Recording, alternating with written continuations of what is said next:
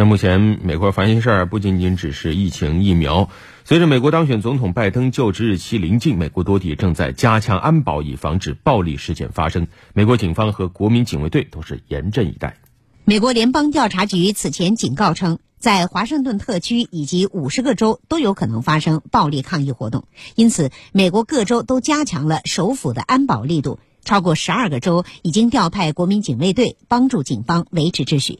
主要街道和议会等一些重要机构外都有警察或国民警卫队巡逻，包括宾夕法尼亚州、德克萨斯州、肯塔基州在内的一些州已经暂停议会大厦对公众开放，还有一些州封锁重要道路。十七号是总统就职仪式前的周末，因此各地警方尤其警惕。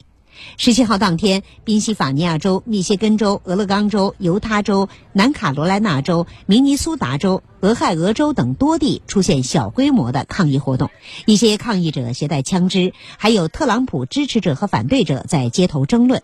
但当天的抗议活动相对平静，有警方人员表示，他们不会容忍暴力犯罪行为。